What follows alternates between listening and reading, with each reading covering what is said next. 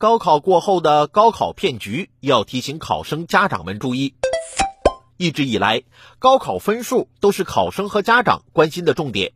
不法分子通过短信发送带有木马链接的虚假提前查分网址，一旦点击进入，木马病毒就会自动植入手机，从而获取手机内所关联的银行卡等信息。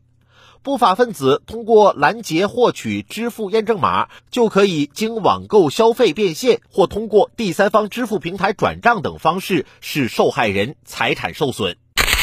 警方提醒考生和家长注意八类高考骗局：提前查分诈骗、教育补贴诈骗、谎称可花钱获取补录名额、申请助学金、高考补贴等诈骗；骗取生活费、培训费、伪造录取通知书诈骗；高考后学生旅游机票退改签诈骗；高考后勤工俭学刷单兼职诈骗。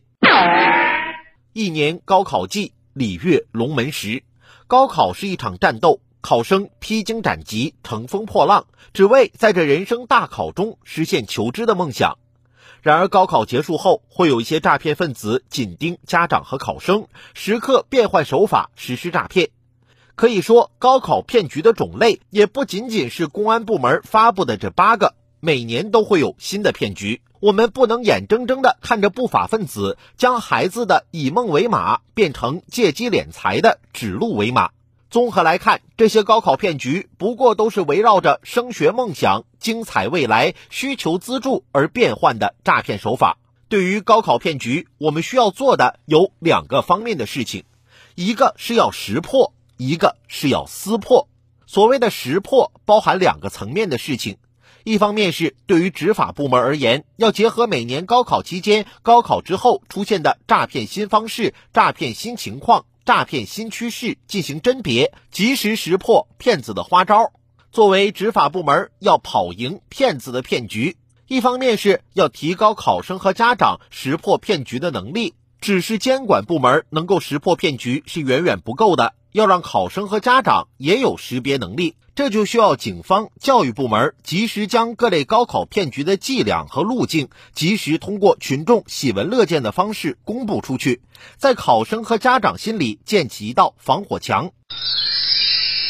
所谓的撕破，就是查处的问题了。这也就是说，我们需要的不仅仅是识破骗局的能力，还需要的就是撕破骗子嘴脸的严厉打击。这就需要提升打击的标准，不能让高考骗子们有侥幸心理。